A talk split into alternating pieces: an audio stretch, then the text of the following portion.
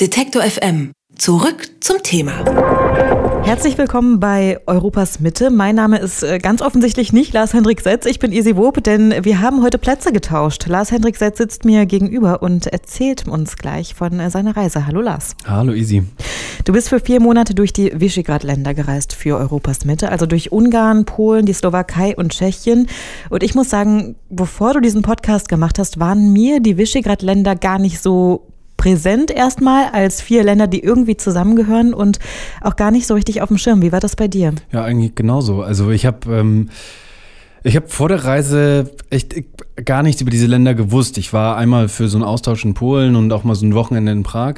Aber ich, ähm, ich wusste nicht so von dieser Einheit. Ich habe das vielleicht mal irgendwo gehört, aber das wurde mir nie so richtig erklärt.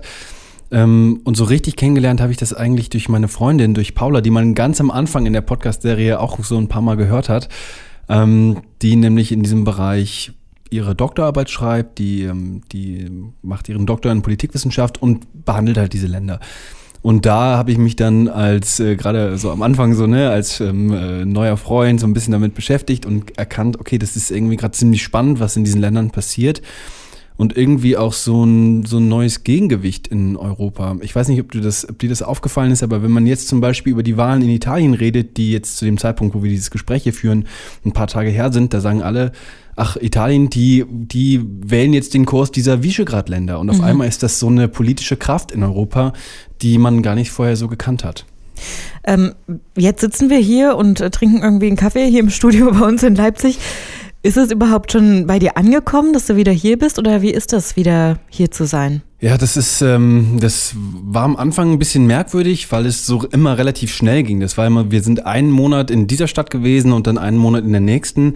Ähm, und äh, ich muss sagen, ich finde das jetzt total angenehm, dass ich nicht direkt wieder umziehen musste, äh, jetzt äh, in den Wochen, wo ich jetzt wieder hier war. Seid ihr immer dann mit dem ganzen Kram im Zug gefahren oder wie Richtig, habt ihr das gemacht? Genauso war es, also im Zug oder auch mal im Fernbus. Und das Schlimmste war, dass wirklich am Ende der Reise unser riesiger Koffer geplatzt ist auf der Straße. Ähm, das war vielleicht dann auch das Zeichen, dass das dann irgendwann auch genug ist. Also ich bin froh, dass ich wieder hier bin. Es war super spannend, es war super bereichernd. Ähm, aber es war definitiv auch deutlich anstrengender, als ich mir das vorgestellt habe. Wir haben es gerade schon gesagt, es wird seit längerer Zeit viel gerade über diese Länder diskutiert, über nationalistische Politik, über so eine Anti-EU-Haltung, die jetzt so einen Kurs angibt. Du hast das ja auch im Podcast immer wieder angesprochen. Wie hast du denn das konkret auf deiner Reise wahrgenommen? Ja, so ziemlich ambivalent. Also das eine, was mir in diesen Ländern aufgefallen ist, das habe ich in Deutschland ehrlich gesagt noch nie gesehen ähm, oder nie darauf geachtet, ist, dass man an so ganz vielen Orten ähm, so, so Schilder sieht, dieser Ort, zum Beispiel diese Straßenbahn oder dieser Park oder dieses Gebäude, äh, ist finanziert durch, die, durch Mittel der EU und das sieht man wirklich überall und ich glaube, dass das den Leuten ähm, der Bevölkerung in diesen Ländern auch ziemlich bewusst ist, dass man doch sehr von der EU profitiert. Also nur mal ein Beispiel, kein Land bekommt so viel Fördermittel aus dem Agrarfördertopf der EU wie Polen und da reden wir über Milliardenbeträge und ich glaube, das weiß man schon und auf der anderen Seite gibt es diese, diese Stimmungsmache. Und auch das ist ziemlich spürbar. Äh, ich habe jetzt mit ziemlich vielen Leuten gesprochen, die im, so gegen die Haltung der Regierung sind oder der Regierungen, die sich engagieren. Und für, für die ist das eine Frustration, dass sie merken, okay, wir bekommen hier Unterstützung und wir äh, fühlen uns auch verbunden mit Menschen in anderen Ländern der EU und haben demokratische, weltoffene Ziele, aber wir können die nicht erreichen, weil es in der Bevölkerung hier in unserem Land und in der Politik äh, ja so eine harte Abwehr dagegen gibt. Und das habe ich, das habe ich schon erlebt. Ähm, aber, und das war mir auch wichtig, das zu zeigen, es gibt eben auch eine starke Gegenhaltung. Also es gibt viele Menschen, die sehr aktiv sind und die das sehr zu schätzen wissen, ähm, die aber trotzdem zum Beispiel auch die EU kritisieren. Und das ist natürlich auch ganz wichtig in diesen Ländern. Wir haben es ja in den einzelnen Folgen gehört und du hast es auch gerade schon gesagt, du hast wahnsinnig viele Menschen getroffen, bist aber ja eigentlich völlig, ich will jetzt nicht sagen unvorbereitet so an die Reise rangegangen, aber viel wusstest du ja nicht, haben wir ja eben schon besprochen. Wie hast du denn die Leute eigentlich getroffen? Also erstmal fand ich es ganz wichtig, ähm, so unvoreingenommen zu sein wie möglich. Also wenn wir über Ungarn sprechen zum Beispiel, dann reden wir ganz viel über Orban und über Orbans Politik und das ist natürlich auch wichtig. Ähm, aber ich habe mir irgendwie vorgenommen oder gedacht im Vorfeld, ich will das nicht darauf konzentrieren und ich will auch jetzt mal ein bisschen hinter die Kulissen gucken, äh, so wie man das ja jetzt hier in Deutschland auch dann in unserer, wie wir das in unserer täglichen Arbeit auch machen. Und am Anfang war dann die Leute zu treffen für mich auch wirklich das Schwierigste, weil ich gar nicht so richtig wusste, wo fange ich jetzt an. Und das hat wirklich so zwei Wochen gedauert, äh, bis ich dann erkannt habe, okay, ich muss jetzt irgendwie anfangen, ich muss jetzt irgendwie äh, einfach mal rausgehen. Und genau das habe ich dann auch gemacht, dass ich in so eine zu so Vorlesungen gegangen bin oder zu ähm, Diskussionsrunden und dann da einfach die Leute angesprochen habe. Und irgendwann ähm, habe ich dann so Leute getroffen, die das gut fanden, was ich gemacht habe und die gerne mit mir sprechen wollten. Und einer, das war so eine Schlüsselfigur für mich, war äh, Wojciech Przyspilski. Den habe ich in Polen getroffen. Ähm, mit dem habe ich da über Nationalismus in Polen geredet. Und der ist wirklich ein super umtriebiger, spannender Journalist und Akademiker, der über die ganzen Länder vernetzt ist. Und über den habe ich dann, das war wie so ein Türöffner. Also da habe ich ganz viele Leute kennengelernt und sehr kontroverse Leute, auch Leute, die ne, jetzt nicht unbedingt nur seine Position oder meine Position teilen aber das war dann so eine Entwicklung, dass ich dann irgendwann gemerkt habe, okay, jetzt bin ich wirklich drin, jetzt weiß ich, wo ich gucken muss, jetzt habe ich auch Blogs oder ich weiß, welche Zeitungen diese Themen irgendwie aufarbeiten, äh, die ich behandeln möchte. Und ja, das ist dann irgendwie so ein Selbstläufer geworden irgendwann. Du hast auch über die Rolle der Medien in den Ländern viel gesprochen und du warst ja ganz offensichtlich als Journalist da. Jetzt haben wir in den letzten Wochen ja häufiger mitgekriegt, ich gerade in der letzten Woche noch, dass eben ein slowakischer Journalist ja auch erschossen wurde in seinem Apartment. Journalisten haben, glaube ich, nicht so eine einfache Stellung in den Ländern. Wie hast denn du deine Rolle wahrgenommen? Ja, also ich habe, ich will mich natürlich nicht mit diesen Journalisten gleichstellen, vor allen Dingen nicht mit dem Journalisten aus der Slowakei, den du gerade erwähnt hast, denn der war ähm, ein herausragender Investigativjournalist. so eine Arbeit, wie der geleistet hat, das habe ich definitiv nicht gemacht. Ähm, aber es stimmt, ich habe mit vielen Journalisten gesprochen und ähm, ich muss schon sagen, dass ich irgendwann dann auch, also erstmal wie ein Stück weit Mitleid hatte, äh, dass es so ähm, dass es so Regierungen gibt in Europa, wie zum Beispiel in Tschechien, wo sich der Präsident ähm, Milos Seemann bei einem Treffen mit Putin vor die Medienvertreter gestellt hat und gesagt hat, ach, es wäre doch eigentlich ganz schön, wenn wir hier vielleicht einfach mal ein paar von denen verhaften könnten dann wäre das hier auch irgendwie alles schneller vorbei. Und das ist total, finde ich total absurd. Ähm, auf der anderen Seite denke ich, alles, was eine, was eine konstruktive Medienkritik ist, das ist natürlich sehr hilfreich. Und ich habe Journalisten und Journalistinnen in diesen Ländern getroffen, die sehr konstruktiv damit umgehen, die äh, für sich erkannt haben, okay, wenn ich Journalist oder Journalistin sein will, dann reicht es nicht mehr, wenn ich nur noch schreibe, sondern dann muss ich vielleicht auch zum Beispiel rausgehen, an Schulen gehen oder mich mit Menschen treffen und denen erklären, wie ich arbeite. Und das fand ich ganz interessant. Auf der anderen Seite gab es so ein Treffen für mich, ähm, mit einer anderen Journalistin, wo ich das Gefühl hatte, die hatte eine starke Agenda. Die war so pro polnische Regierung, hat das sehr verteidigt, was die Regierung gemacht hat. Und da hatte ich, habe hab ich so das Gefühl bekommen, Moment mal, ich argumentiere jetzt mit dieser Person und jetzt habe ich auch eine Agenda. Jetzt vertrete ich auch irgendwie eine, in meiner Arbeit so eine politische Einstellung, was ich eigentlich nie wollte. Und auf einmal bin ich in so einem, in so einem Konflikt, dass ich Journalismus machen möchte, dass ich auch so gut wie ich kann objektiv sein möchte, aber ich hatte so das Gefühl, jetzt gerade geht das gar nicht, weil ich irgendwie hier auch meine Werte verteidigen möchte oder zumindest dafür einstehen will. Und ähm, das hatte ich, da hatte ich schon das Gefühl, dass das etwas ist, was auch viele Menschen in diesen Ländern gerade beschäftigt, viele Journalisten. Also Aufklärungsarbeit zu leisten. Ja, und gleichzeitig aber auch zu sagen, wir können gar nicht über zum Beispiel die Peace-Regierung reden und über die Vorhaben, äh, zum Beispiel ein Elterngeld einzuführen, das ähm, alleinerstehende Mütter ähm, diskreditiert oder homosexuelle Paare diskreditiert oder wenn eine Regierung äh, ja Dinge durchsetzen möchte, die sich ganz klar gegen Roma, gegen Geflüchtete, gegen Schwule, Lesben, was auch immer richten, dann können wir nicht objektiv bleiben, sondern wir müssen eine Position einnehmen. Und ähm, das ist, glaube ich, eine große Herausforderung für viele Journalisten in diesen Ländern gerade.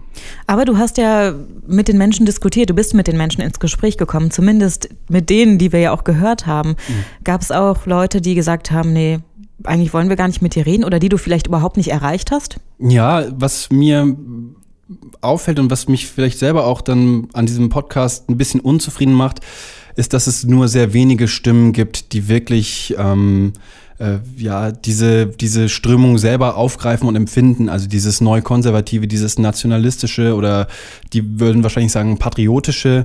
Da gab es sehr wenige, die mit mir tatsächlich sprechen wollten und es war auch sehr schwer, mit diesen Menschen in Kontakt zu kommen, äh, weil eben ich auch nur einen Monat Zeit hatte in jedem Land, weil ich schnell auch Gesprächspartner hatte, die mir andere Gesprächspartner vermittelt haben und ähm, dann auch nie so richtig in dieser Richtung weiterhelfen konnten. Also ich habe immer wieder mal gefragt, kennt ihr jemanden ähm, von der anderen Seite? Jemand, der, der euch widersprechen würde. Und da bin ich tatsächlich nicht weit gekommen. Und das hätte ich gerne häufiger noch gehabt und häufiger noch gehört, weil ich mir ziemlich sicher bin, dass es auch da ähm, Positionen gibt, die zum demokratischen Spektrum gehören und deswegen auch berücksichtigt werden müssen. Und wie sieht es thematisch aus? Ich habe eben schon die, eben die Rolle der Medien angesprochen dort. Du hast aber auch über kreative Menschen gesprochen, die eben einfach ihr Ding machen. Du hast darüber gesprochen, ähm, über Korruption zum Beispiel, über Fremdenhass, über Rechtsextremismus. Gab es auch Themen, die du gerne noch besprochen hättest, die aber jetzt keinen Platz gefunden haben? Total. Also in jedem Land eigentlich. In, in Ungarn hätte ich gerne mir die Grenze mal angeschaut, die sie gebaut haben 2015. Oder in Polen, ähm, da spielen gerade ähm, Ukrainer eine große Rolle, weil gesagt wird, es kommen ganz viele Menschen aus der Ukraine wegen dem Ukraine-Konflikt oder dem Ukraine-Krieg und die, äh, die sind jetzt Geflüchtete hier. Und eigentlich ist das aber viel komplizierter.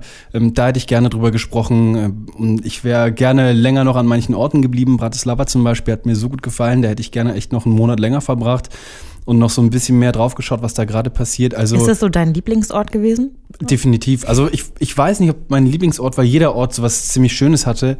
Ähm, aber für mich war es der faszinierendste Ort, weil, also ehrlich gesagt, Bratislava hat mich nie interessiert. Ich habe nie, nie auch nur im Traum daran gedacht, dass das irgendwie eine Stadt ist. Ich glaube, für mich, was zum Beispiel auch, dass es so ein bisschen so ein persönliches Ding ist, ähm, ist, dass so, wenn so eine große Stadt keinen Fußballverein hat, den man irgendwie international kennt, dann bin ich schon mal ein bisschen vorsichtig. Das ist vielleicht ein bisschen bescheuert, aber ähm, das war so bei Bratislava, glaube ich, so ein bisschen mein Gefühl. Ey, ich habe noch nie was von denen gehört, nicht mal einen Fußballverein haben die. Ähm, das kann ja nichts Das kann ja nichts werden, aber ich habe mich natürlich total geirrt. Das ist eine super spannende äh, Stadt mit super kreativen Menschen, mit ähm, vielen neuen Cafés, Restaurants, das ist natürlich ganz nett, aber auch vielen neuen Museen ähm, mit einem riesigen technologischen Entwicklungspotenzial. Also das ist schon, das war schon echt sehr erstaunlich, ja. War ja auch in einer Folge Thema, ne? Die Stadtentwicklung bei in Bratislava. Genau, also das ist auch echt irre. Also sowas habe ich auch noch nicht gesehen, dass du in so eine Großstadt reinfährst, wo es natürlich so alle Geschäfte gibt, so H&M und oder weiß gar nicht, ob ich das alles sagen kann. Also, ja. Aber diese ganzen Marken und in Bratislava gibt es das in so einem Stadtzentrum und im Stadtzentrum selber gibt es haufenweise ähm, so Shopping Malls. Also wirklich so teilweise 300 Meter voneinander entfernt und sie haben wirklich original, wahrscheinlich zu 85 Prozent, die gleichen Läden. Ich habe äh, das mir, glaube ich, mal von jemandem sagen lassen. Ich glaube, in Bratislava gibt es irgendwie zwölf Shopping Malls. So, also was kein Mensch braucht. Und es liegt halt daran, dass einfach niemand wusste, wie man so eine ordentliche 21, äh, 21. Jahrhundert Großstadt aufbaut. Also das ist schon ziemlich äh, spektakulär auf jeden Fall.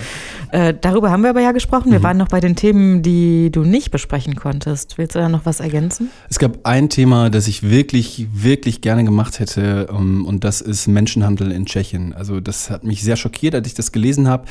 Ähm, dass äh, dass das in Tschechien einfach immer noch ein großes Problem ist und dass das so in Europa und in der EU ähm, wie so ein Ballungsraum ist für, für Menschenhandel. Und ähm, das hat mich persönlich sehr interessiert, weil natürlich wir, wir sind ja hier in, äh, in Leipzig und die tschechische Grenze ist nicht weit entfernt. Und gerade diese ähm, tschechisch-deutsche bzw. tschechisch-sächsische Grenze, die spielt auch bei diesem Thema Menschenhandel wirklich eine wichtige Rolle. Und ähm, das hat mich irgendwie sofort beschäftigt und da habe ich drüber nachgedacht und es ist natürlich ein Thema, wo wir über unaussprechliche Gewalt und Leiden und ähm, ja, unvorstellbare Dinge reden und ähm, das war irgendwie, also das hat mich schon gereizt, darüber zu sprechen und darüber nachzudenken, was da passiert und ähm, da habe ich viele, viele Leute kontaktiert und mich wirklich sehr drum bemüht, aber manchmal funktioniert es halt einfach nicht. Jetzt ähm, haben wir eben auch schon gesagt, sitzt du wieder hier mir gegenüber. Mhm. Und äh, dein Bild von den Visegrad-Ländern hat sich ja ganz offensichtlich verändert. Du hast super viel Erfahrungen gesammelt, dazugelernt. Wie gehst du jetzt an die Sache ran, rückblickend? Was hat sich verändert? Also ich glaube, ähm, was mein persönliches Fazit ist, ist, dass man auf jeden Fall ein bisschen differenzierter mit diesen Ländern umgehen muss. Also es ist ziemlich leicht zu schimpfen, finde ich. Und es, und es gibt auch viel, worüber man schimpfen kann und wo ich persönlich der Meinung bin, man darf sich auch darüber ärgern. Ähm, und man darf auch diesen Ärger irgendwie äußern. Aber man muss so ein bisschen auch lernen, dass man vielleicht noch nicht so ganz verstanden hat, worum es in diesen Ländern geht. Also gerade wenn wir über das Verhältnis zur EU reden, dann, ähm, was, das hat mir äh, einer meiner letzten Gesprächspartner in Tschechien gesagt, ähm, wir Tschechien haben jahrelang unter der Beobachtung von Russland, von der UdSSR gelebt. Wir hatten jahrelang ähm, die Situation, dass wir so von, von woanders aus äh, so quasi kontrolliert wurden. Und dieses Gefühl oder dieser Gedanke, diese Vorstellung, dass da jetzt, dass dieses woanders jetzt nicht mehr in Moskau, sondern in Brüssel ist, das sorgt bei vielen schon für so ein Unbehagen. Und das ist erstmal da und damit muss man einfach irgendwie umgehen. Und ähm, ich glaube, für solche Dinge braucht man vielleicht ein bisschen mehr oder habe ich jetzt so ein bisschen mehr Verständnis erstmal. Ähm, aber darüber hinaus habe ich auch gemerkt, dass es für mich einfach Bereiche gibt, wo ich, wo ich sagen muss, nein, ich, ich, ich sehe das anders. Ich will nicht in einem Land oder in einer Europäischen Union leben, in der ähm, Menschen danach bewertet werden, aus welcher Nationalität sie haben, welche Sexualität, welcher äh, Ethnie sie angehören. Ähm, und äh, da gibt es in diesen Ländern doch echt viel, worüber man reden kann. Und das Wichtigste aber ist zu erkennen, dass es in allen Ländern eben auch Menschen gibt, die nicht dieser Linie dieser rechten, neurechten Regierung folgen, sondern die sich dagegen stellen und sagen, wir wollen hier was verändern. Und ich glaube, mit diesen Menschen mehr zu sprechen und auf diese Menschen mehr einzugehen, das könnte ja vielleicht so ein bisschen helfen, äh, konstruktiver mit diesem ganzen, diesen ganzen Debatten und dieser Krise umzugehen, wenn man das so nennen möchte. Einander einfach ein bisschen mehr zu verstehen. Ja, quasi. Und zu verstehen, dass es eben mehr gibt als nur, als nur diese eine Position, die dann von Viktor Orban kommt oder was auch immer. Und das hast du gemacht. Du bist mit den Menschen ins Gespräch gekommen in deinem Podcast Europas Mitte. Und alle Folgen nachzuhören gibt es natürlich online auf Detektor FM, denn das hier war die letzte Folge nach der letzten Folge. Ja, genau. So ein kleines Roundup, nochmal so ein Rückblick über alles, was war. Ganz genau. Mein Kollege Lars Hendrik Setz war für Europas Mitte in den Visegrad-Ländern unterwegs und ich sag Dank dir, Lars. Danke. Wer unser Angebot voranbringen möchte, hilft uns schon mit dem guten alten Weitersagen. Egal ob im Freundeskreis oder im sozialen Netzwerk Ihrer Wahl. Empfehlen Sie uns gern weiter.